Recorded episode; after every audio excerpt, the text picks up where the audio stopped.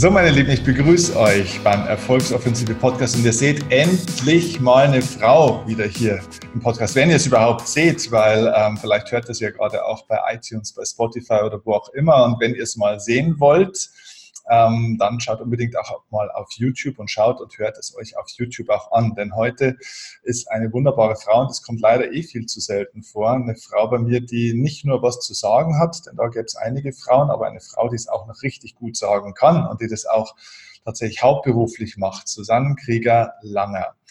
Eine der wenigen richtig erfolgreichen und großen Persönlichkeiten im Redner-Business. Ich glaube, das kann man so sagen. Da gibt es tatsächlich relativ wenige Frauen aus meiner äh, Sicht. Da können wir vielleicht nachher auch mal drauf schauen, warum eigentlich.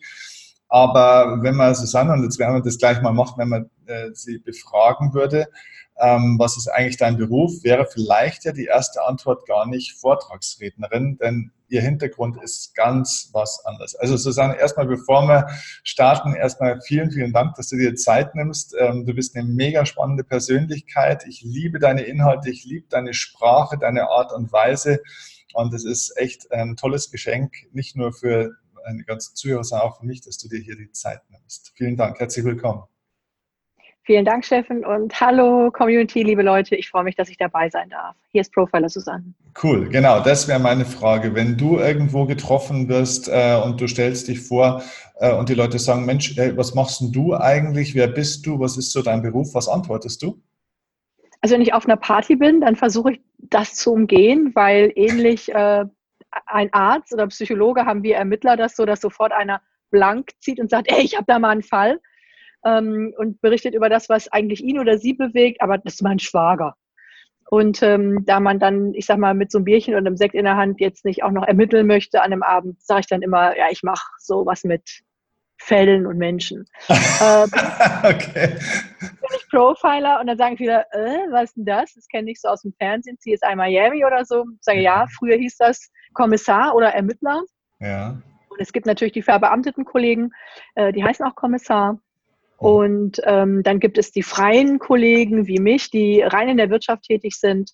Und ich ermittle seit über 25 Jahren, bin spezialisiert auf organisierte Kriminalität. Ah ja, okay. Also das ist tatsächlich deine Spezialisierung, organisierte Kriminalität. Das heißt, ja. Äh, also Profiler, so stellt man sich das dann praktisch vor, du kannst praktisch erkennen, ähm, wann lügt ein Mensch, wann, ist, wann, wann gibt es gefährliche Merkmale, Charakteristiken auch für einen Menschen und ähm, oder, oder vielleicht beschreibst du es mal in deinen eigenen Worten, weil dann wird es nicht so holprig, wie ich das jetzt mache, weil ich habe selber tatsächlich auch keine hundertprozentige Vorstellung, wie man sieht davon. Ja, das ist äh, beim Ermitteln ist es ein bisschen wie mit der Liebe, weil das Ermitteln ja meine Liebe ist. Alle wissen, was die Liebe ist und wenn sie sagen, erklär mal, uh, Mhm. Und beim Ermitteln ist es ähnlich. Ähm, wir sind, also letztendlich alle Profiler sind spezialisiert darauf, ähm, die Dinge auszulesen und zu erkennen, die jemand verbergen möchte. Das heißt, wir sind spezialisiert, Täuschungen aufzudecken, mhm. Muster zu erkennen. Und bei der organisierten Kriminalität ist es so, dass es keinen Einzeltäter gibt, sondern immer mehrere, die sich zusammentun, um letztendlich was Größeres ich sage mal, anderen wegzunehmen, um sich selbst zu bereichern, zu bemächtigen oder Dinge zu tun, die ethisch eben nicht vertretbar sind. Und angefangen äh, tatsächlich mit der OK, wie man so schön sagt, organisierte Kriminalität, was man als Mafia kennt. Mhm. Ähm, dann ging es, ähm, oder ich sag mal, die Bandbreite geht über äh, Band- und Rockerkriminalität. Da hören noch einige was in den Medien zu. Was mein Job ist, ist vor allem die Verbandskriminalität, also da, wo sich ähm, kartellmäßig äh, Personen oder Organisationen absprechen, um anderen das wirtschaftliche Territorium abzugraben. Mhm. Okay, spannend. Und, und wer sind da deine Auftraggeber? In wessen Auftrag ermittelst du oder arbeitest du? Ich ermittle im Auftrag von Unternehmen, äh, die den Eindruck haben, oh, irgendwie, also wir haben Diagnose komisch, ähm, irgendwas passiert hier, was nicht normal ist, unsere Zahlen spielen verrückt und ähm, unsere Intuition sowieso. Und teilweise auch im Schulterschluss mit den verbeamteten Kollegen hat damit zu tun, wir dürfen Dinge tun in der freien Wirtschaft, die dürfen die verbeamteten Kollegen nicht tun. Ähm, wir können Dinge in Auftrag geben, beispielsweise im Ausland, was die nicht dürfen. Und wenn die Akte angefertigt ist, dürfen die wieder damit arbeiten. Es ist ein bisschen crazy. Mhm. Ähm, ich sage es mal ganz platt, vor Gericht ist es nicht wichtig, was ich weiß, sondern was ich beweisen kann. Und da ist die Frage, wer kann an diese Daten kommen auf legalem Wege, ähm, um zu beweisen, dass jemand da Schmu und Unfug macht. Mhm. Okay. Also wir treten quasi täglich Leuten auf den Schlips, die das nicht mögen. Mhm. Okay. Ähm, wie machst du das? Das heißt, äh, ich stelle mir das so vor, ich meine, du bist ja keine Gedankenleserin äh, in dem Sinne. Ne? Also das ist vielleicht das, wenn die Leute das wissen, dass sie sich denken, oh Gott, die schaut mich an, die scannt mich durch, äh, der gläserne Mensch und so weiter, die weiß jetzt alles von mir. Wie machst du das? Äh, das sind viele Gespräche, ich denke mal viele Beobachtungen, äh, aber du musst schon sprechen mit den Leuten am Ende des Tages. Nein. Nein? Okay. Nein, tun wir nicht. Mhm. Okay. Ähm, man würde das so vermuten, dass äh, die Leute in die Vernehmung kommen und wir dann ermitteln. Aber wenn die Leute in die Vernehmung kommen, ähm, man hört, also im Fernsehen heißt es immer Verhör, ist falscher Begriff, heißt Vernehmung, mhm. ähm, dann wissen wir schon alles. Es geht uns dann darum, wie der Täter das argumentiert, sagen wir mal so. ich sage mal ganz platt, äh, wir Profiler, äh, genauso wie die Rechtsmediziner, untersuchen eine einzige Krankheit und die Krankheit heißt Gewalt. Der Rechtsmediziner untersucht das am Körper äh, einer Person und wir Profiler, äh, also wir analysieren das am Körper der Organisation, könnte man so sagen. Das heißt, wir sind spezialisiert, die Muster zu erkennen, wenn was schief läuft. Das ist wie bei einem Arzt. Bestimmte Symptome sprechen für bestimmte Krankheiten. Bestimmte Symptome im Unternehmen sprechen für bestimmte Betrugsphänomene. Bestimmte Symptome am Markt sprechen für bestimmte kartellartige Absprachen. Mhm. Und äh, darauf sind wir spezialisiert, das auszulesen. Ähm, wir bilden selbst ja auch Profiler aus und ich finde es immer spannend, wie dann die Kollegen, die wir ausbilden, sagen, oh, oh, oh, oh, oh mein Gott, ja, jetzt erkenne ich das. Ähm, sag mal so, wir sind darauf spezialisiert, Menschen und Situationen auszulesen. Das ist wie eine Sprache, die man lernen kann. Und wer schon mal beispielsweise in Asien im Urlaub war, weiß, er ist dort vor Ort Analphabet. Mhm. Und so geht es mit Blick auf Gewalt vielen Menschen. Die haben die Sprache der Gewalt nicht lesen gelernt. Und ähm, weshalb ich mir ja auch immer, immer mal wieder Hater einfange, ähm, ist, äh, dass ich sehr eindeutig darüber spreche, dass es Gewalt gibt, mhm. äh, dass bestimmte persönliche Persönlichkeitstypen Gewalt anwenden und wie die stattfindet. Und äh, dass man da, ich sag mal, der mit äh, gewaltfreier Kommunikation nicht beikommt. Ich finde die wichtig, die gewaltfreie Kommunikation. Ich finde aber extrem wichtig, dass wir aufklären, was ist. Denn viele Fälle, die wir aufklären, finden nur statt, weil die Menschen selbst nicht aufgeklärt waren. Wären sie aufgeklärt worden, hätten sie selbst mit Bordmitteln das Problem rechtzeitig lösen können. Mhm. Weil aber immer gesagt wird, der Mensch ist gut, Klammer auf, meine Ergänzung ja, und ich sehe es wenig entwickelt. Ähm, man muss mit dem Menschen nur reden, Klammer auf, meine Ergänzung. Und ähm, äh, Manipulateure werden dich einwickeln und ähm, man muss nur sanft miteinander sein, Klammer auf. Meine Ergänzung, im Kriegsfall wirst du damit genau ähm, über den Tisch gezogen, Klammer zu.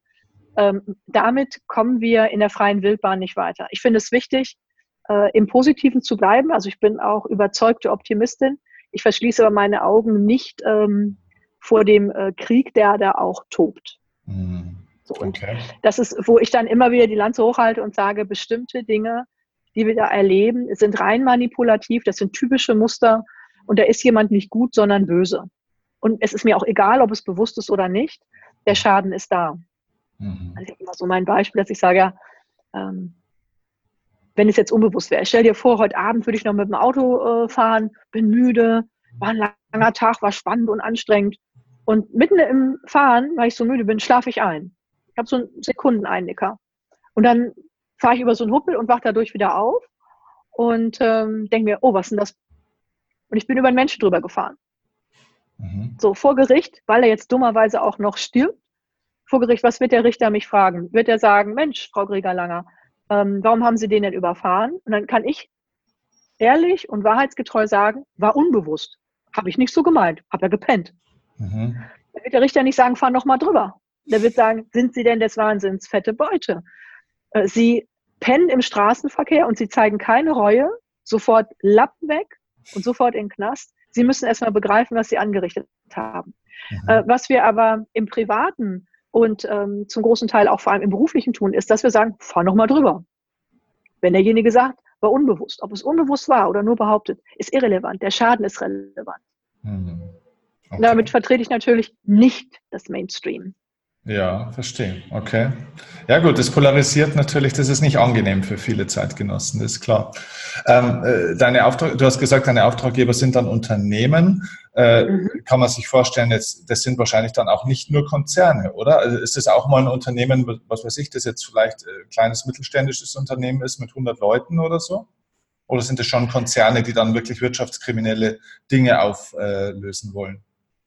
Von bis, von kleinen Startups, ähm, die äh, in berechtigter Sorge vor Wirtschaftsspionage sind, über Mittelständler bis hin zu internationalen Konzernen. Und alle, je nach Größenordnung und Etablierung am Markt, haben ganz unterschiedliche Bedürfnisse. Ähm, weshalb ich im Moment oder sag mal seit fünf Jahren ungefähr so laut bin in der Welt mit Speaking, auch mit einer Abendshow, ist, äh, dass mir so wichtig ist, die Menschen aufzuklären, um weniger Fälle aufzuklären. Mhm. Was wir gerade ähm, feststellen in der Wirtschaft, gerade heißt die letzten drei, vier Jahre, ist, dass Rufmord, konzertierter Rufmord ähm, sehr en vogue ist, um die Konkurrenz aus dem Feld zu drängen. Also die Kommunikationssituation im Werbemarkt ist übersättigt. Und äh, früher hat man sich darauf beschränkt, wie gut man selber ist. Mittlerweile konzentriert man sich teilweise leider darauf, wie schlecht man den anderen machen kann.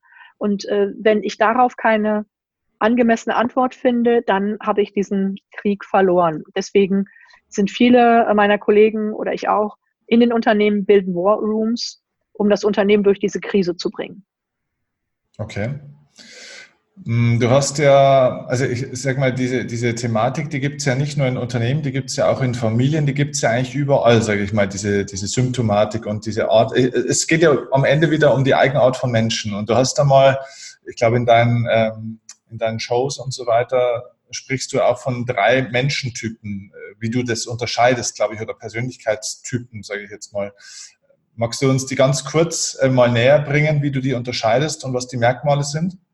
Hm, meinst du die Ps, Pfeifen, ja. Psychopathen, Performer? Mhm. Das sind keine Persönlichkeits-, sondern Performance-Typen. Performance-Typen. Mhm. Also eine Persönlichkeit, äh, da gibt es ja die Farben oder äh, mhm. Temperamente. Mhm. Ähm, bei den Performance-Typen geht es darum, welches Commitment jemand hat, sich weiterzuentwickeln. Okay. Und ähm, viele, zum Beispiel im HR-Bereich oder auch wenn man sich verliebt, also es muss ja nicht nur beruflich sein, sondern im Privaten, es ist genau dasselbe. Wenn man sich verliebt, dann guckt man auf die guten Seiten und sagt, oh, er hat doch diese Eigenschaften und oh, sie ist so und so. Und äh, das ist auch der Teil, in dem man sich verliebt. Es gibt aber noch sogenannte, ich sag mal, Schattenseiten. Mhm. Und was dann oft fehlerhaft, fehlerhaft gemacht wird, ist, dass man aufrechnet oder nur das Positive sieht. Mhm. Beim Profiling, genauso wie in der Paartherapie, sagt man, bitte guckt auf das Negative und schaut, ob es euch stört oder nicht.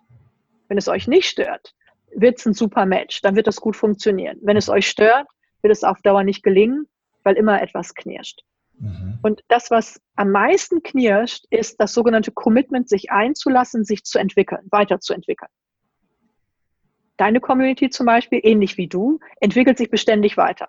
Ja. Das wäre dann ein Ausdruck für den Typ Performer. Ein Performer, das ist, ich sage auch mal so, frech jetzt Lieschen Müller, die ist Bäckerei-Fachverkäuferin, geht mit wenig Ansehen und wenig Geld nach Hause ähm, hat vielleicht sogar, weil sie nur mit 800 Euro in dem Monat trotz 40-Stunden-Job und trotz 8 Stunden auf Fliesen stehen in Hefeldunst, geht die nur mit 800 Euro raus im Monat und nimmt vielleicht noch einen Putzjob an, damit die Kids irgendwie zum Fußballverein können und Trikot haben. Das ist eine Top-Performerin. Mhm. Weil Lieschen Müller auch nach acht Stunden, obwohl ihr selbst alles bis in die Haarspitzen auf Erschöpfung steht, auch zur letzten Kundin, die reinrockt und sagt, Hallo Brötchen, noch einen guten Tag und einen guten Weg wünscht. Das ist Top-Performance sie macht ihren Job in dem Moment und sieht zu, dass sie auch die Situation entschärft. Mhm.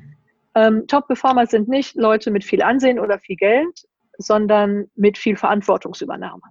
Ah ja. Das sind mhm. Performer, mhm. die sich auch weiterentwickeln, was so die Welt von ihnen verlangt. Und dann gibt es noch zwei Typen, es gibt sogar noch drei weitere, aber erstmal die zwei.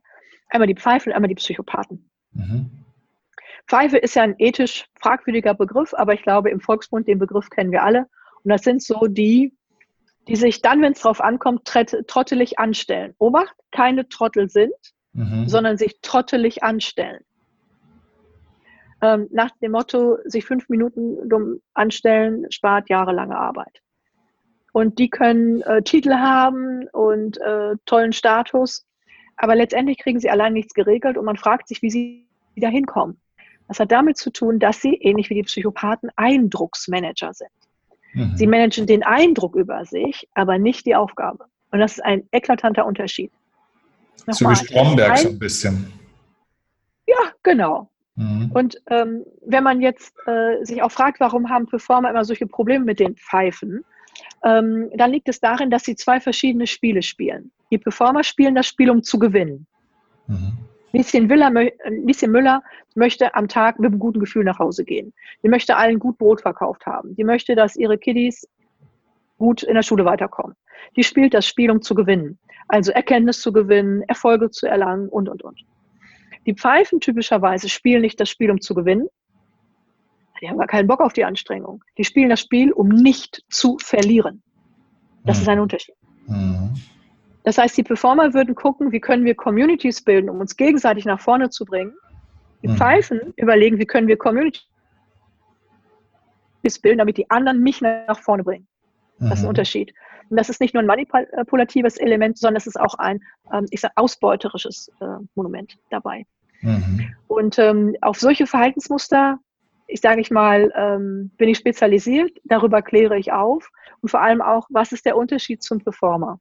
Und Pfeifen haben leider über Jahre und Jahrzehnte die Erfahrung gemacht, dass wenn sie sich nur freundlich geben, wenn sie nur für den Fall, dass sie dann, ich sag mal, angezählt werden, auf die Manipulationsecke gehen und sagen, aber das ist jetzt hier ganz kalt, zählt denn gar nicht mehr der Mensch, dass sie dann immer damit weiterkommen.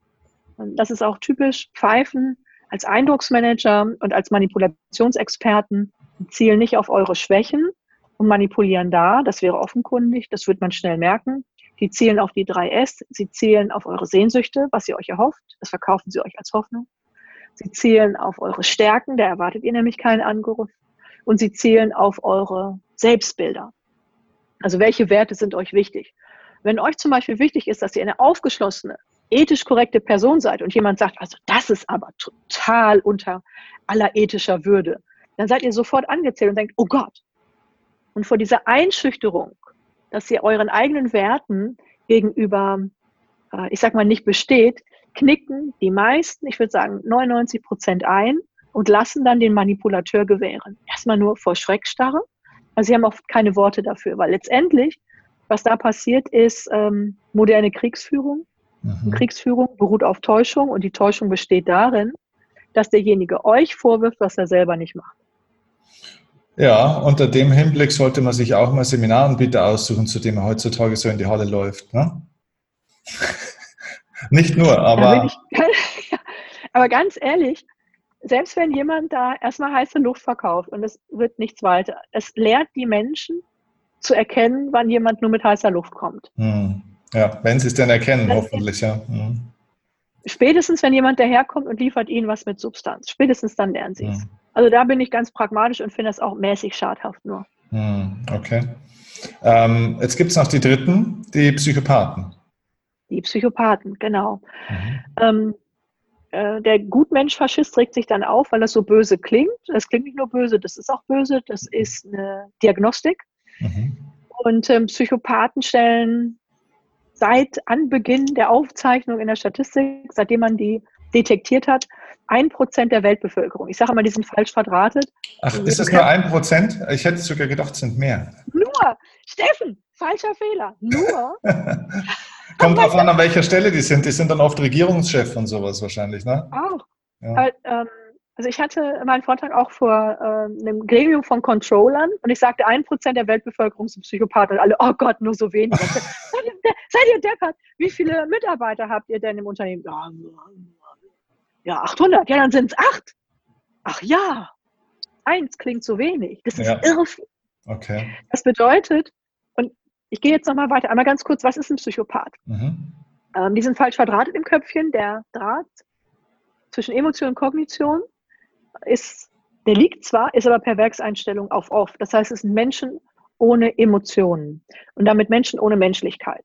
Also, wenn wir uns jetzt unterhalten, dann klopft unser Emotionssystem immer ab, sind wir uns sympathisch, äh, was kommt auch gut bei dir an, äh, was nicht, und dann grooven wir uns miteinander ein in einen tollen Gesprächsfluss. Und ähm, wenn ich jetzt aber gar keine Emotion selber habe, dann ist mir das nicht wichtig, wie du dich fühlst. dann ist nur wichtig, was mir wichtig ist. Mhm. Und zum Beispiel viele Narzissten nerven ja so, weil man merkt, denen sind nur sie selber wichtig. Die haben Emotionen, kommen aber nur bis zu ihrer Nasenspitze. Und Narzissten kann man ganz einfach detektieren. Man hat eine hohe Ich-Dichte im Gespräch auf der anderen Seite. Mhm. Die Nerven sind aber wenig schadhaft, bis auf diese Nerverei. Der Psychopath oder die Psychopathin, das ist die Gefahr, kann alle deine Gefühle lesen, hat aber selber keine Aktien im Spiel. Mhm. Das heißt, du agierst mit jemandem, dem es, Entschuldigung, scheißegal ist, was bei rauskommt und vor allem, was bei dir rauskommt. Das heißt, du hast jemanden, der mit dir nicht in eine Emotionsbindung geht, keine Sympathie, auch kein Mitleid, kein Mitgefühl. Wenn jemand noch nicht einmal mit Personen in Kontakt kommt, emotional, dann auch nicht mit Werten. Das heißt, wir haben auch Personen, die kein inneres schlechtes Gewissen haben und keine Wertehierarchie. Also wir haben sowas wie freie Radikale hm. quasi. Mhm. Ein Prozent der Weltbevölkerung und diese eine Prozent stellt 14,5 Prozent Topmanagement, 25 Prozent Knastinsassen und 41 Prozent auf dem Börsenparkett. Darum haben wir Probleme in der Welt. Wie viel auf dem Börsenparkett? 41 Prozent. 41 Prozent. Genau. Und der schlechte Ruf der Manager, den haben die weg, äh, ob der Psychopathen und Narzissten. Aber das ist nicht der Großteil der Manager. Und wir kennen das alle. Einer baut Scheiß und alle reden drüber. Und hm. alle anderen werden in Sippenhaft genommen. Das ist unfair. Hm. Nichtsdestotrotz hat äh, man schnell den Eindruck, alle Manager sind böse, alle gehen über Leichen. Das machen ehrlich gesagt nur die Psychopathen und ein paar Hardcore-Narzissten, die kein Problem mit psychischem, äh, psychopathischem Verhalten haben. Mhm. Krass. Also ganz platt gesprochen, mhm. die Pfeife ist ein Leistungssimulant, der Psychopath ist ein Loyalitätssimulant. Das ist die Gefahr. Mhm. Okay. Ähm, wie erkennt man, wer mein Partner oder meine Partnerin ist? Also wenn jetzt die Leute überlegen jetzt ja wahrscheinlich so, okay, mein Mann, meine Frau, meine was weiß ich, mein Chef vielleicht. Woran erkenne ich die Unterschiede? Weil man, manchmal stelle ich oder stelle ich mir vor, ist es natürlich unglaublich schwierig, die, die Grenzen verschwimmen. Wenn man es schlau macht. Wenn man sich nicht auskennt. Wenn man sich nicht auskennt. Aber du kannst, wenn du es einmal gelernt hast, eine Tomate von einer Birne unterscheiden. Das mhm. ist eindeutig. Ähm, wenn du Lust hast, äh, wir haben sowas wie einen Performance-Check. Das sind ja. zwölf erkennungsdienstliche Details. Dann verlinken wir das umsonst für Super. deine Leute. Machen wir, ja. Packt man die ähm, hm? Genau. Und ähm, äh, so mal für Rubbel die Katz. Äh, Performer sind keine angepassten Typen, sondern Leute, die Dinge hinterfragen. Psychopathen sind Leute, die Hoffnung verkaufen äh, und äh, ich sage einmal eine Spur von Kollateralschäden hinterlassen. Und Pfeifen, das sind die Leute, die sich freundlich anwanzen, selbst aber überhaupt nichts auf der Kette kriegen, wo alle anderen immer ständig kompensieren müssen, ähm, was nicht geleistet wird. Hm. Und beide Pfeifen, Psychopathen, bringen immensen Schaden in die Gesellschaft. Ich stelle mir jetzt äh, folgende Frage. Ich glaube, den Unterschied zwischen einer Pfeife und einem Psychopathen kriegt man, wenn man genau hinschaut, äh, gut noch raus, gefühlt jetzt mal. Aber der mhm. Unterschied zwischen einem Psychopathen und einem Performer, das ist gefährlich, weil ich sage jetzt mal, es gibt ja Psychopathen, die haben das ganze Land in Schutt und Asche gelegt. Hitler ist für mich so ein klassischer Psychopath, jetzt mal als prominentes Beispiel. Aber die Frage ist natürlich schon, äh, wann entlarvt sich der Psychopath? Weil die sind ja schlau teilweise auch. Ne? Das sind ja keine Dummköpfe. Ja. Das sind ja schlaue Leute und die können sich als Performer ja verkleiden. Tun sie ja. Ähm, sie sind auch High-Performer-Psychopathen, die leisten viel für ihre Agenda. Ähm, das Wesentliche ist, es gibt immer eine Hidden Agenda. Mhm. Und im Schnitt braucht der Laie anderthalb Jahre, um zu begreifen, es ist ein Psychopath. Boah.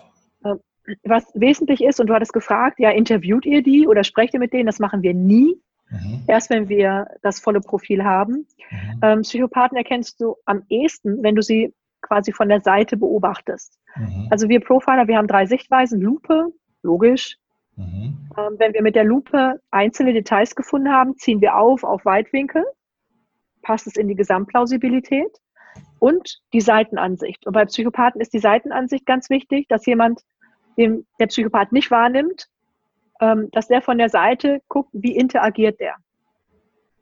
Und ähm, das Wesentliche ist, ähm, wie interagiert der in Beziehung. Also äh, im direkten Kontakt eins zu eins ähm, strahlst du quasi und wirst bestrahlt von der angeblichen Sympathie des Psychopathen, aber kaum drehst du dich, wupp.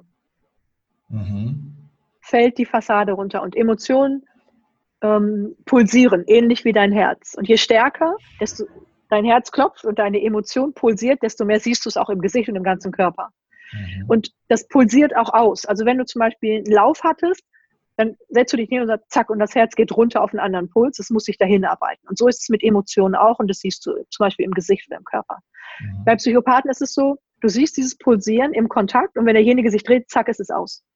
Und dieses An- und Ausschalten, das können nur Personen, die das Gefühl spielen, aber nicht haben. Das ist eines der wichtigsten Indizien für uns Ermittler. Mhm.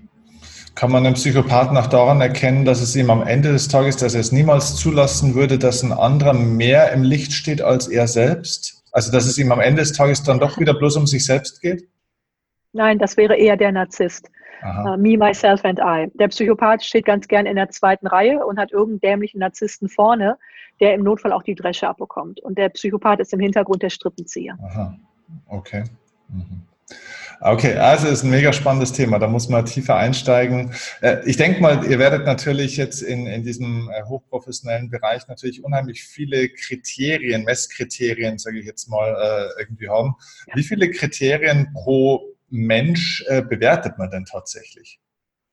Kann man das so sagen? Also gibt es eine Zahl, was weiß ich, 50, 100 oder keine Ahnung? Nein, nein, nein, weit darüber. Das sind ein paar zigtausend. Ach was. Also ja. ähm, ich sag mal, so äh, Persönlichkeitstypen wie vier Farbtypen oder äh, Big Five oder sowas, das sind ja Versuche, diese Vielfalt äh, in kleine Schubladen zu tun, mhm. damit man dessen Herr wird und ich sag mal, im kurzen Kontakt schon mal was erreicht. Mhm. Ähm, es hat in Japan mal jemand gegeben, der hat seine Doktorarbeit darüber geschrieben, wie viele verschiedene Persönlichkeiten, also relevant unterschiedliche, es geben kann, rein statistisch, und ist auf 300 x Millionen gekommen. 300 x Millionen, okay. X Millionen. Also Varianten. Nicht ganz, genau. Ähm, also so das bedeutet, mich gibt es ein paar Mal, theoretisch, mich in meiner... Äh, 19,5, 20 Mal ungefähr. Aha. Und das ist aber sozusagen nur das Set, wie du gebaut bist, psychisch. Jetzt kommen ja deine Erfahrungen dazu, deine Erziehung, hm. deine Reife. Das hm. heißt, der, der Steffen-Klon hm. oder die anderen könnten trotzdem völlig unterschiedlich Komplett. sein. Hm, klar. Ja. Wenn die auch in einer anderen Kultur aufgewachsen sind, die Kultur hat auch großen Einfluss. Ja. Äh, dann gibt es schwer, unterschiedliche Schwerpunkte, weil unsere nicht nur Körper, sondern auch Psycho-DNA reagiert auf Reize von außen. Mhm. Man kann es sehen, wie die Epigenetik auch. Mhm. Und wird bestimmte Bereiche mehr ausprägen oder weniger ausprägen. Und das finde ich ja das unglaublich spannend. Also wir Profiler machen das nicht, weil wir frustriert sind, sondern weil es nichts Spannenderes gibt als den Menschen, ehrlich gesagt. Ja, okay. Ist es denn so, dass man äh, zum Psychopathen geboren ist? Also ist es eine genetische veranlagte Sache? Ja, tatsächlich? Nein. Nein? Ähm, also ja, nein. ähm, es, äh, man findet keine genetische Veränderung im Zellcode. Ähm, man findet aber eine ähm, äh, physiologische Unterscheidung. Also so gesehen wäre der Psychopath am einfachsten zu detektieren, wenn du jeden in MRT schiebst mhm. und ähm, die Gehirnströme misst. Mhm. Und überall da, wo Emotionen wären, ähm, da flackert bei jedem Normalen immer was auf. Ob man den anspricht, an Erinnerungen kommt, Bilder zeigt, Gerüche, Musik, mhm. was auch immer. Mhm. Und je nachdem, die Extrovertierten haben da Kirmes, die Introvertierten so ein bisschen Teelichter. Da sieht man schon, welches naturell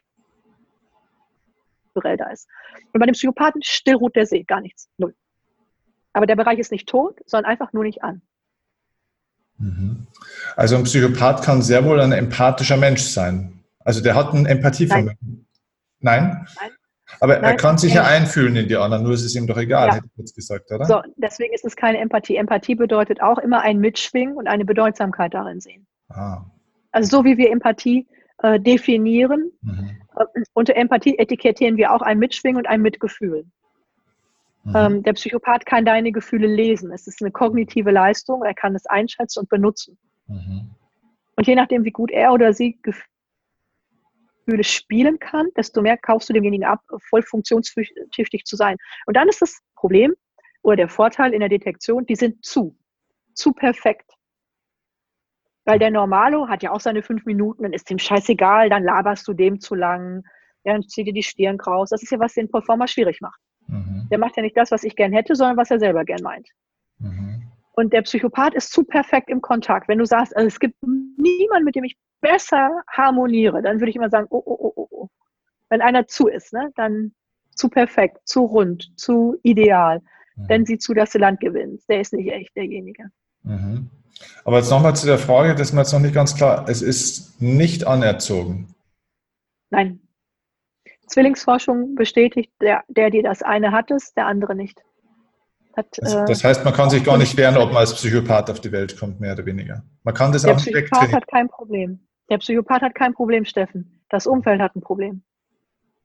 Wenn der Psychopath aber erkennen würde, dass er einer ist und aus welchen Gründen auch immer, weil vielleicht bei ihm jemand stirbt aufgrund von was weiß ich was, und er würde eine Entscheidung treffen, anders sein zu, äh, zu wollen oder anders werden zu wollen, könnte er oder kann er nicht? Ja, aber wo ist denn die Logik? Ja, klar, also er will Emotion, ja gar nicht anders werden, sonst ist er kein Psychopath. Ne? Also Emotionen verbrauchen ja unglaublich viel Arbeitsspeicher mhm. im Hirn, mhm. ganz viel Kraft im System, mhm. äh, machen ja auch Unruhe. Also wenn wir nur die guten Emotionen hätten, wäre es ja super, dann würden sich alle prima fühlen. Aber die Leute, die sagen, ja, ich will was an meinen Emotionen, an meiner Persönlichkeit machen, die wollen ja nur von den unangenehmen Gefühlen weg. Nur in Anführungsstrichen. Die guten wollen sie ja behalten. Mhm. Äh, und der Psychopath kann auch in Anführungsstrichen Gefühle anschalten und merkt aber die Störung, die davon ausgeht. Der Psychopath entscheidet sich bewusst dafür, genau das nicht zu tun, weil er sich damit als technisch höheres Wesen wahrnimmt. Hm. Okay, also du hast gesagt, ein Prozent der Leute sind Psychopathen. Jetzt haben wir ja 99 Prozent der anderen. Das, die teilen sich ja mehr oder weniger dann auf in die Pfeifen und in die Performer. Performer, mhm. Pfeifen, Poser. Poser. Mhm. Ähm, Patienten, das sind alle, die äh, quasi, die laut Psycho-ISO an einer Waffel haben. Also es gibt ja den DSM-5. Und wenn du da die und die Muster zusammen hast, dann bist du das und das. Also von psychischen Krankheiten bis zu psychischen Störungen. Ähm, Borderliner, Soziopathen, Schizoide, Paranoide und, und, und. Das sind Patienten. Also Patienten deswegen, weil sie auch eine eindeutige Diagnostik haben. Patienten entstehen dadurch, dass sie in ihren ganz frühen Jahren erheblichem Schmerz ausgesetzt waren den sie nicht verstoffwechseln konnten. Mhm. Und die dann, ich sag mal, als Trick, das ist letztendlich eine Intelligenzleistung, als Trick um diesen Schmerz herum wachsen, wie Spalierobst um mhm. eine Begrenzung.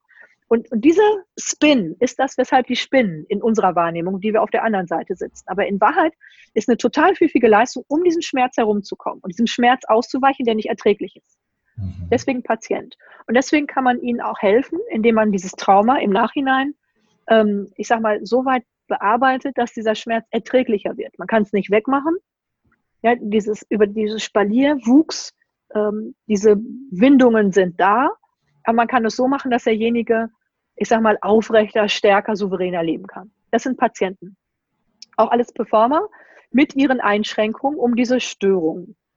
Das ist nicht ihr Verschulden. Im Gegenteil, ich finde, man muss dem mal hoch anrechnen, was sie schaffen, trotz dessen. Mhm. So, das sind Patienten. Und dann gibt es noch die Pendler. Ich sage immer, das sind so die Bambis. Das sind Performer ohne das Rückgrat des Selbstbewusstseins, die sich von Pfeifen sofort einnorden lassen, ähm, wenn äh, die Pendler nicht parieren. Also eigentlich sind es Performer, lassen sich aber immer wieder unter ihr Niveau navigieren, weil die Pfeifen sie zurückpfeifen. Ne? Du erinnerst, mhm. ähm, spielen das Spiel, um nicht zu verlieren. Und die Pendler sind die, die quasi das mit ermöglichen, indem sie einfach herzensgute Giblinge sind und sich nicht vorstellen können, dass einer Böses im Schilde führt und eine eigene Agenda hat, wenn er sich nur nicht gibt. Man kann also Dann sagen, ja, okay. Also man kann sagen, der, der Psychopath wird als solcher geboren. Die anderen Typen, so wie ich es jetzt aber verstehe von deiner Erklärung, werden so durch Ereignisse, Erfahrung, Erziehung und so weiter und so fort. Das ja. heißt, die erlernen das und alles, was man erlernt, könnte man ja zumindest entweder komplett oder zumindest in Teilbereichen wieder neu erlernen. Das heißt, die wären theoretisch noch veränderbar.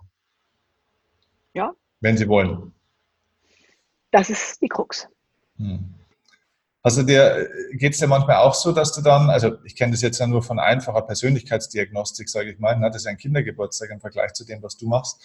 Aber ähm, geht es dir dann manchmal auch so, dass du dir manchmal denkst, ich meine, das ist ja Wahnsinn, in was für Tiefen du da abtauchst jetzt in deinem Beruf. Ähm, geht es dir manchmal auch so, dass du dann denkst, wo bin ich denn eigentlich selber gerade? also das Schlimmste ist ja äh, der Splitter im Auge ähm, ja. sodass man den Balken beim anderen nicht sieht oder andersrum. ähm, wenn man äh, Profiler ist oder auch ähm, Therapeut beispielsweise, die müssen immer auch Eigentherapie machen. Das heißt, wir Profiler, sobald wir ein neues System kennenlernen, sind immer dabei, uns auch zu analysieren. Wir können beim anderen nichts erkennen, was wir selbst nicht auf die Kette gekriegt haben. Führung ist genauso. Ich komme mit meinen Mitarbeitern exakt so weit, wie ich selbst gekommen bin, nicht ein Millimeter weiter. Und wenn wir dann bei jemandem sind und haben so Diagnose komisch, das sagen, irgendwie, ich schnall's nicht, da muss ein Kollege ran und dann müssen wir lernen, was habe ich nicht sehen können? Also was übersehe ich und warum übersehe ich das? Das heißt, die eigene, die Arbeit an sich selbst ist Zwang dabei. Wer da keinen Bock drauf hat, wird keine Ermittlungserfolge haben. Mhm. Du hast gerade einen interessanten Satz so nebenbei gesagt, äh, als Führungskraft, und das kann ja auch als Elternteil sein, alles, was führt, entwickelt und erzieht und so weiter, Lehrer, äh, Trainer, äh, Chefs und so weiter, man kann die anderen nur so weit bringen, wie man selber gekommen ist. Mhm. Magst du das ein bisschen genauer erklären, was das heißt? Weil ich glaube, das ist ein Aha für viele. Ähm, wir, wir, im Sport sagen immer, die Grenzen im Kopf des Spielers sind die Grenzen im Kopf des Trainers. Das zahlt so ein bisschen ein, okay. glaube ich, auf diese. Äh, also, ähm, ich sag mal, äh, wenn ich Mentorenfunktion habe, Trainerfunktion, Führungsfunktion oder Elternfunktion, äh, dann bereite ich ja den, den Boden und den Teppich für meinen Schützling, sage ich jetzt mal. Und alles, was ich nicht begriffen habe, kann ich demjenigen nicht beibringen. Das muss jemand anderes tun. Darum finde ich es so wichtig, eine Vielzahl an Mentoren zu haben mhm. oder an Trainern. Mhm. Weil jeder hat seine eigenen Begrenzungen und aber auch seine eigenen, ähm, ich sage einmal, Errungenschaften. Mhm. Und mir geht es darum, die Begrenzung wie die Errungenschaft zu erkennen. Mhm. Denn wenn ich die Begrenzung erkenne, erkenne ich auch, wenn jemand anders begrenzt ist. Pfeifen sind begrenzt. Also, um diesen Turn nochmal zu haben. Ähm, Pfeifen entstehen, wenn die Eltern ihr Kind nicht auf die Welt vorbereiten, sondern die Welt auf ihr Kind vorbereiten. Das ist schon pervertiert. Und, und dann habe ich dann auch mit 20, 30, 40, 50 Leute, die äh, meinen, sie sind das goldene Kalb, müssen nichts tun und sie werden bedient. So ist diese Gesellschaft oder diese Welt aber nicht ausgerichtet. Entsprechend haben sie gelernt, eloquent vielleicht auch, die anderen dazu zu manipulieren, das zu tun. Aber sie liefern ihren Teil für die Gesellschaft nicht. Der Gag ist, sie sind selbst hochgradig asozial, fordern aber soziales Verhalten ein. Und das ist ihr Mangel an Reife. Die Pfeife selber sieht das nicht so. Die muss ja auch, um sich selbst ertragen zu können, also im Sinne von ein, eines Selbstbetruges, ne? der sicherste Betrug ist ja der Selbstbetrug, mhm ähm, muss sie glauben, was sie spricht. Mhm. Darum hört es sich auch so überzeugend an. Und wenn ich nicht für mich stabil bin und nicht erkennen kann, äh, was sind Begrenzungsverhaltensmuster, was ist typisch für jemanden, der hier nicht weiterkommt, der unreif ist an dem Punkt, dann habe ich Diagnose komisch, kann es aber nicht definieren. Ich kann nicht einen Finger drauflegen. Und dann bin ich sprachlos äh, in diesem Kommunikationskampf und der, derjenige, der einfach nur vehement seine Meinung vertritt, der gewinnt. Das bedeutet, die Dreisten gewinnen immer dann, wenn ich nicht weiter weiß. Darum muss ich zwingend zwei Dinge lernen. Wie werde ich reifer?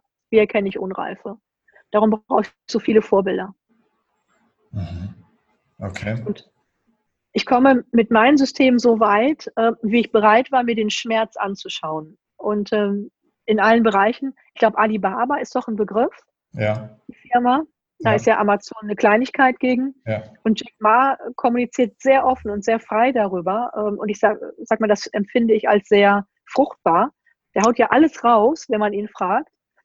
Und sagt, ähm, den größten Fehler, den die Leute machen, ist, sie gucken auf die falsche Ecke. Also wieder und wieder hat er Forscherteams von internationalen Universitäten bei sich im Unternehmen, die sich angucken, warum ist Alibaba so erfolgreich, beispielsweise von Stanford. Und dann bekommt er hinter die Berichte, äh, weil es ihn interessiert, was sehen die, was hat er vielleicht selbst schon vergessen und vor allem, was behaupten die über Alibaba? Denn für teures Geld, für teuerstes Geld verkaufen die, das ist das System Alibaba, so müsst ihr es machen, ihr werdet immer und riesig erfolgreich sein. Mhm. Und Jack sagt, ich habe nicht eine einzige Studie gesehen, die uns widerspiegelt. Mhm. Er sagt, das sind wir nicht. Und sagt, doch, doch, das haben wir beobachtet. Und er sagt, ja, stopp. Aber das, was ihr seht, ist nur dieser kleine Teil. Ich sage mal so diese abgelutschte ähm, Eisbergspitze. Ja. Ihr seht, was wir tun. Ihr seht nicht, warum wir das tun. Mhm. Ihr seht nicht den Schmerz, wie wir dazu gekommen sind. Und ähm, um, um das zu ergänzen von Amazon, Jack Bezos, ähm, als sie noch gar nicht so groß waren, sondern noch eine kleine Klitsche mit 50 Mitarbeitern, da kam äh, Procter Gamble hoch und sagte, ah, wir machen auch Online-Business. Vorher war Amazon der einzige Online-Händler mit Büchern. Dann kam Procter Gamble als Multimillionenunternehmen dazu und alle, die Presse, die Mitarbeiter, oh mein Gott, wir können abschließen, oh mein Gott, wir kommen nicht weiter. Und Jack, äh, Jeff Bezos sagte, stopp. Von Procter Gamble kriegen wir nicht ein Dollar. Wir kriegen unser Geld vom Kunden. Procter Gamble ist riesig, behäbig und großkotzig. Die überschätzen sich. Wir sind klein, wendig und wir wissen, dass wir lernen müssen. Wir fokussieren nicht den Konkurrenten, wir fokussieren nur den Kunden.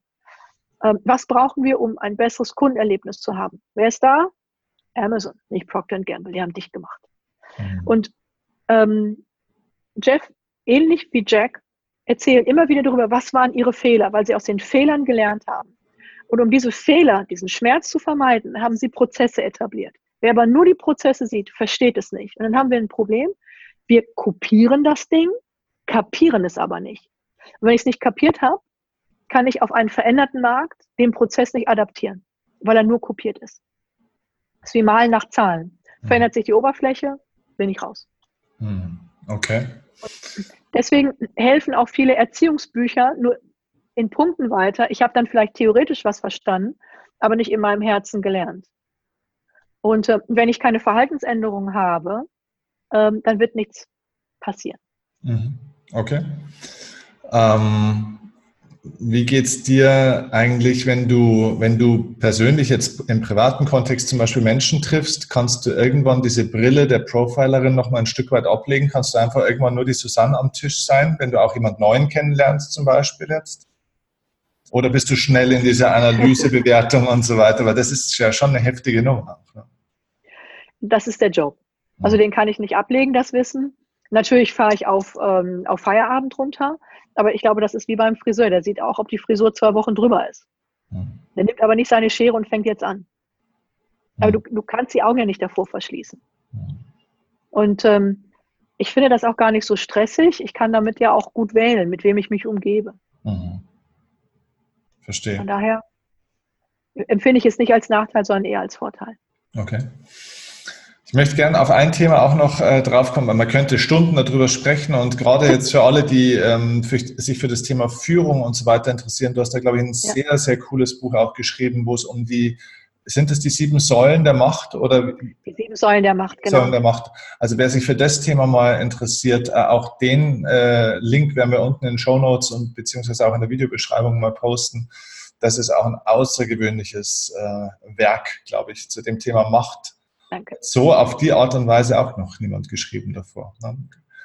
Große Selbstreflexion für alle, die es interessiert, äh, wobei für die Psychopathen ist es ja eh egal. Die bräuchten es wahrscheinlich am dringendsten, aber naja, wir sind ja nur ein Prozent. Wir nehmen es als Ratgeber. genau. Das den anderen vorzuhalten. Ähm, genau, nee, worauf ich eigentlich noch drauf will, ist das Thema ähm, Mobbing, so ein Stück weit.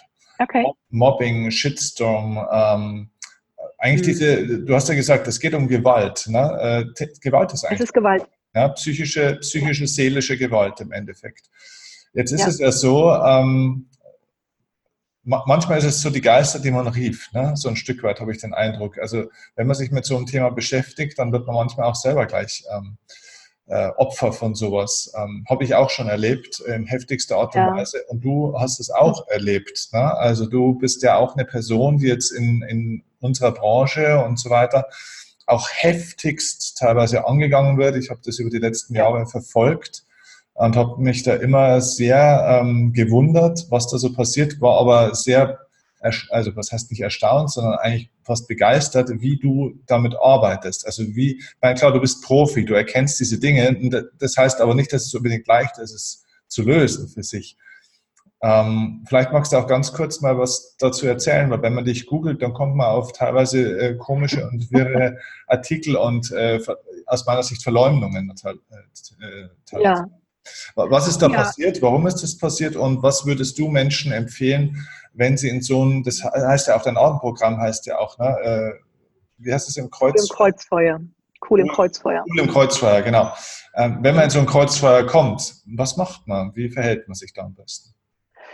Ähm, also, äh, ich mache mal so, so, so, einen größeren ähm, dass ich einmal so das Fundament bereite. Mhm. Ähm, es geht ja in meinem Bereich bei der Gewalt nicht um die rote Gewalt, wo du Blutbrüche und mhm. blaue Flecken siehst, mhm. äh, was der Tatortkommissar so hat äh, bei den Toten, sondern in meinem Bereich in der Wirtschaft, in dem ich arbeite, geht es um saubere Gewalt, das Gewalt, die man nicht sieht, nur am Verfall der Opfer.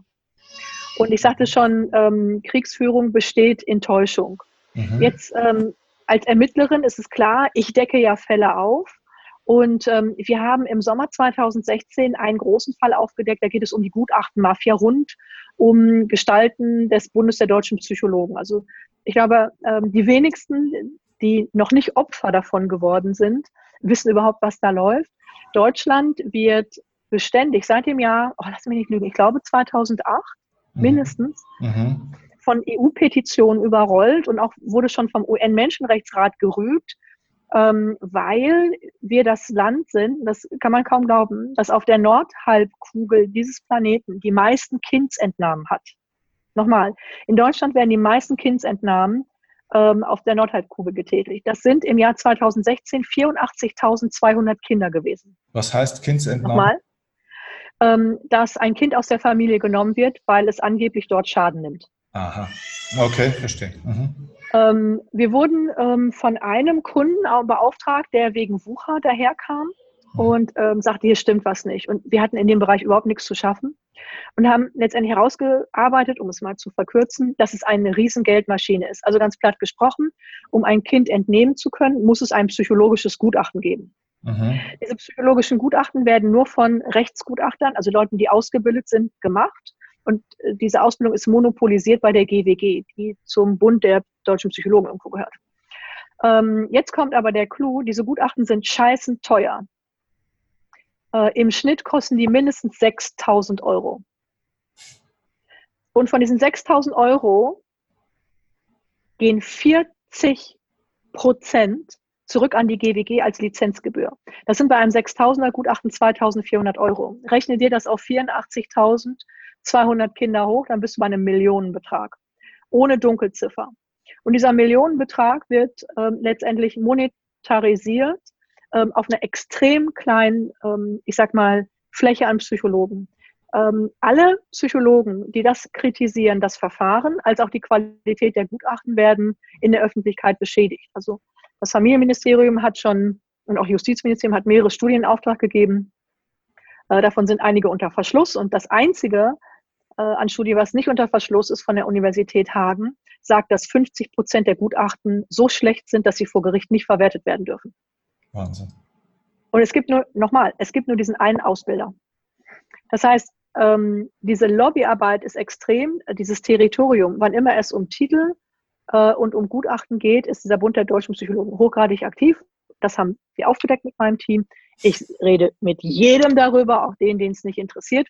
Und dann ist die Wirtschaftspsychologie aktuell Chefredakteurin, also die Chefredakteurin des Blättchens des Bundes der deutschen Psychologen, dann zur Hochform aufgelaufen und macht eine Diffamierungskampagne. Das war ja klar. Also alles ist falsch, meine Titel seien falsch, ich hätte gelogen und überhaupt wäre das vor Gericht bestätigt worden. Ähm, mein Problem ist, dass ich eine so öffentliche Person bin, dass Persönlichkeitsrechte da nicht zählen. Das heißt, die Meinungsfreiheit wiegt schwerer als meine persönlichen Interessen. Mhm. Und sie ist sehr versiert darin, innerhalb der, ich sage mal, Meinungsfreiheit zu schreiben. Wer Urteile lesen kann, sieht auch, wo es steht. Aktuell sind wir bei 19 zu 0 juristisch, Punktestand. Und was sie formuliert, als ich hätte äh, verloren und der Richter hätte gesagt, genau, das wäre alles gelogen, das stimmt nicht. Der hat gesagt, innerhalb der Meinungsfreiheit sind ihre Aussagen. Das heißt, ich habe diesen Antrag auf eidesstattliche Verfügung gestellt und bin damit leider nicht durchgekommen. Die Berufung wurde abgewiesen. Hm. Jetzt geht es ins Hauptklageverfahren. Ähm, aktuell ermittelt die Staatsanwaltschaft wieder gegen sie. Äh, nein, ermittelt nicht nur das Verfahren wegen Verleumdung. Sie hat schon Professor Nescher verleumdet, Professor Jahns und ähm, wurde auch schon wegen, Verurt äh, wegen Verleumdung verurteilt. Dummerweise in der zweiten Instanz wegen Meinungsfreiheit wieder aufgehoben. Und das ist die Situation, die wir in diesem Land haben. Ähm, eine Meinung ist wichtiger als die ähm, persönlichen Rechte einer Person. Wahnsinn. So. Also das heißt, das ist mir nicht einfach passiert und ich bin Opfer, überhaupt nicht. Mhm. Offenen Auges bin ich da reingeprescht. Ich habe meine Mannschaft gefragt, ich habe gesagt, wenn wir das jetzt laut machen, werden wir angegriffen alle und es gibt, ähm, es gibt keine Gefangenen. Und die Mannschaft ist aufgestanden und gesagt, nein, es geht uns um die Kinder und es geht uns um die kriminalisierten Eltern. Das geht so nicht. Mhm. Ähm, wir stehen da auf, weil ich sage es mal so, wir können es sehen, wir können es belegen und wir können uns leisten, mit breiten Schultern damit umzugehen und wir tun das auch. Wie viele Leute Wer, seid ihr im Team? Ähm, das ist in, in Staffeln. Also ich habe ein Kernkreativteam natürlich. Das sind zwölf. Ich habe 150 Analysten und äh, Ermittler, je nachdem, was wir abrufen. Aha, und je nachdem, was du für einen Auftrag bekommst oder für eine Anfrage, holst du dir praktisch dann den Stab an Leuten zusammen in der Menge genau. und Qualität, die du brauchst. Genau. Ja. Und das Spannende, ähm, ich durf oder ich darf hier über Fälle nicht sprechen, dadurch, dass jetzt ich so angegriffen wurde, darf ich das erste Mal ähm, mit Belegen alles erklären, wie man Rufmord betreibt, wie das mit Wikipedia zusammenhängt, was viele noch als neutrales Lexikon sehen, ähm, was aber verfassungsrechtlich nicht akzeptabel ist in diesem Land ähm, was sogar vom US-Senat äh, begutachtet wird. Ähm, und das kann ich alles mal aufdecken. Und äh, ich glaube, das ist auch etwas, wo viele Leute einfach schick vom Stuhl fallen, wo sie sagen, oh mein Gott, was passiert da? Also ich sag mal, über Wikipedia äh, hat der US-Senat gesagt, the trolls came in and took over. Hm, okay. Und das hast du in Cool im Kreuzfeuer beschrieben. Ausführlich. Ganz genau. Im Buch kann man das gut äh, nachlesen und in der Show wird launig so ein kleiner Parcours gemacht. Ähm, wie arbeiten Trolle und Trottel zusammen? Ähm, wie macht man diese Filterblase, dass Leute denken, mein Gott, die kann ja gar nicht, weil du sagtest auch, das wurde schon heftig diskutiert. Mhm. Und da gibt es natürlich viele, die sich total freuen, wenn man Macken an erfolgreichen Leuten findet. Mhm. Denn, und ich denke, das werdet ihr alle kennen, ähm, wenn man selber wenig Erfolg hat oder kaum nach vorne kommt, ist es immer total gut, als Entlastungsposition zu sagen, aber der hat manipuliert. Das heißt, ich bin nicht, nicht erfolgreich, ich habe die höheren Werte. Hm. Und letztendlich erklärt man sich und rechtfertigt man sich seinen eigenen Misserfolg darüber, was ja Quark ist. Klar. Aber es ist natürlich sehr gerne gesehen, dass wenn jemand sehr erfolgreich ist, ähm, der darf ja gar nicht unbeschmutzt sein, der darf ja gar nicht mit ethischen Werten herkommen. Sonst muss man sich ja fragen, äh, warum mache ich das nicht selber und warum habe ich das nicht selber geschafft. Okay. Was rätst du denn Menschen, die jetzt in so ein Kreuzfeuer kommen, die Mobbing-Opfer werden, die da einfach Probleme bekommen? Was, was ist ein guter Weg? Ähm, ein paar Dinge sind wichtig zu beherzigen. Punkt eins, du bist nicht Opfer. Du bist in einer Auseinandersetzung. Und du kennst Auseinandersetzungen, du bist täglich darin. Also wir als Menschen ohne Fell, wir sind ähm, in einer Auseinandersetzung mit der Witterung da draußen. Da geht keiner im Winter nackig raus und sagt, oh, ich bin Opfer vom Winter. Mhm. Sondern du gehst her und sagst, okay, was ziehe ich heute an, dass ich cool aussehe und draußen nicht friere. Mhm. Ähm, das heißt, wir haben gelernt, mit äh, diesen Herausforderungen umzugehen und genauso können wir das auch mit Anwürfen lernen, mit Schlammschlachten. Mhm. Und es ist wichtig, sich nicht als Opfer zu sehen, dann komme ich in eine Ohnmachtsposition, sondern zu sagen, okay, es ist eine Auseinandersetzung und die wird andauern, die hört nicht auf. Was muss ich tun, damit ich daraus nicht nur, ähm, ich sag mal, dass ich die nicht nur einfach, nicht nur nicht überlebe, ähm, sondern sogar einen Style draus mache. Mhm. Also bei mir, das ist ja eine Schlammschlacht tatsächlich. Und ähm, eine Schlammschlacht ist Scheiße und Scheiße ist Dünger. Darf man nicht vergessen. Also ähm, ganz platt gesprochen, wir haben immer schon Warrooms geliefert. Ich habe noch nie so viele Aufträge für Warrooms gehabt, seitdem das passiert. Weil die Unternehmer, die lesen das, die sehen das und sie wissen, der passiert exakt das, was wir haben. Ja. Da sieht man sofort, dass das eine Rufmordkampagne ist. Ähm, helfen Sie uns, daraus gestärkt hervorzugehen. Also letztendlich müsste ich der dankbar sein und ihr mal ein Briefchen schreiben. Ich bin da noch nicht zugekommen. Ich werde das noch tun. Sagen, Mensch, Bärbel, super gemacht, vielen Dank. mein Geschäftsfeld dermaßen befeuert. Nur ich glaube, vielleicht wäre es gemein, wenn ich es tue, weil ähm, die wird sich tierisch aufregen. Die hat ja gehofft, mich aus dem Na Markt zu nehmen. Also ich weiß von 28 Psychologen, die ähm, über Machenschaften dieses Bundes äh, im vergangenen Jahr, also in 2018, beschädigt aus dem Markt genommen worden sind. Wahnsinn. Jetzt habe ich natürlich eine andere Kapazität und andere Kompetenzen.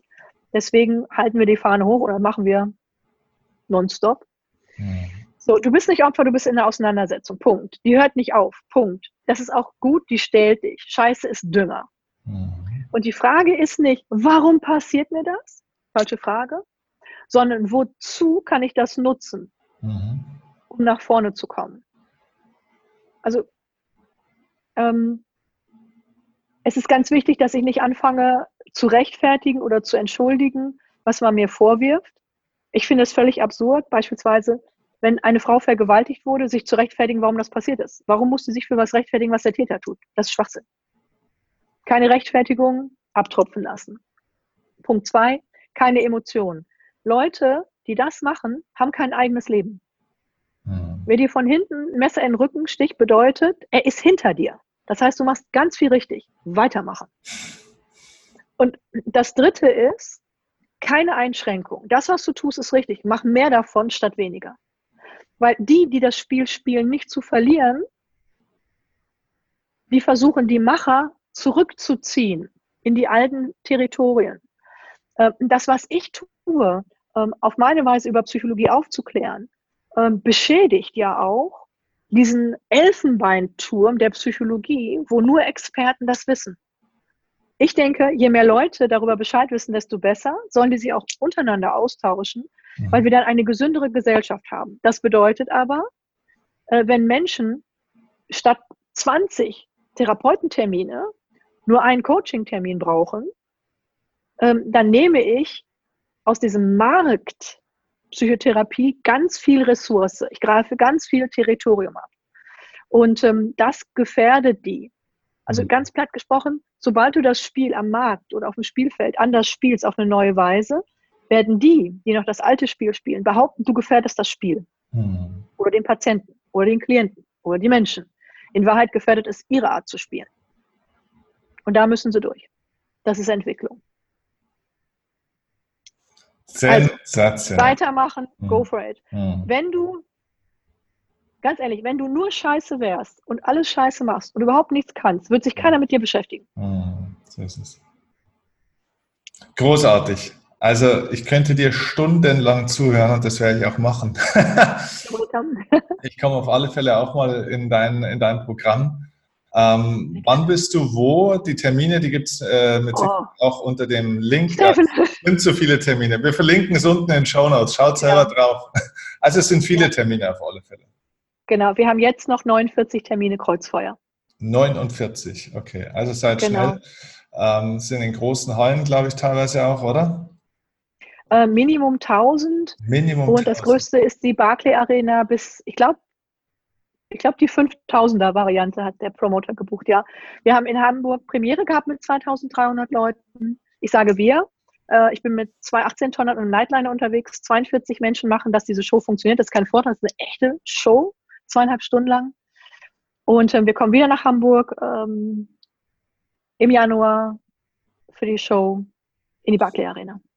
Und wir spielen nächstes Jahr die Hallen, die als erstes voll waren, nochmal und nochmal zehn weitere Hallen. Respekt. Also ich ziehe meinen Hut, Respekt, weil ich weiß als äh, Eventveranstalter auch, ähm, was, was sowas bedeutet. Ähm, das ist äh, sensationell. Ja, sensationell. Ich bin vollkommen ehrfürchtig und ich lerne so viel äh, von diesem Tour-Team. Mhm. Ähm, das wäre auch was für Führungskräfte. Es gibt nur eine, einen Maßstab und das heißt, um x Uhr beginnt die Show, egal was vorher ist. Und ähm, alle arbeiten zueinander, auch wenn die Stress haben oder was nicht funktioniert, ähm, weil es gibt nur dieses eine Ziel. Da kann keiner sagen, ich bin äh, anders befindlich oder ich finde irgendeinen doof. Und ähm, ich finde sensationell, was unter diesen Extremsbedingungen geleistet wird. Denn die haben echt 18-Stunden-Tage teilweise. Mhm, Glaube ich, ja. Heftig. Also, ähm, Dicke Empfehlung an alle. Erstens, ladet euch den Test runter. Zweitens, holt euch Susans Buch. Ähm, und drittens, schaut in die Show. Ähm, ich glaube, also wer nach dem Interview, also sowieso, wer jetzt dran geblieben ist, ist sowieso ein Fan von dir. Und wer abgesprungen ist, ist eine Pfeife. ähm, oh nein, so schlimm ist es nicht. Nee, aber ja. also ich glaube, das war ein Riesengruß aus der Küche. Es war wahnsinnig viel Content in kurzer Zeit und wer da noch mehr wissen will und erleben will vor allem und da eintauchen will, der ist bei dir bestens aufgehoben. Vielen, vielen Dank. Das war ein großartiges Interview. Ich glaube, wir machen sogar zwei Teile draus, weil das ist ja. Sehr gerne. Ja, Wenn ihr Fragen habt, fragt mich einfach. Hashtag AskProfiler Susanne. Mit Video, dann kommt ihr in meine Apple TV Show. Ja. Ah, cool. Okay. Also am besten über Instagram, Ansonsten kriegt man Facebook. dich auch über Facebook und so weiter. Überall, wo Susanne draufsteht, ist Susanne drin in der Regel. Ne? Ja. Sehr gut. Cool. Ich sage dir vielen herzlichen Dank und viel Erfolg für alles, was du tust. Ich danke dir, Steffen, dass ich dabei sein durfte und euch wünsche ich viel Spaß beim Erfolg. Danke. Uns dieser Weg auch führt mit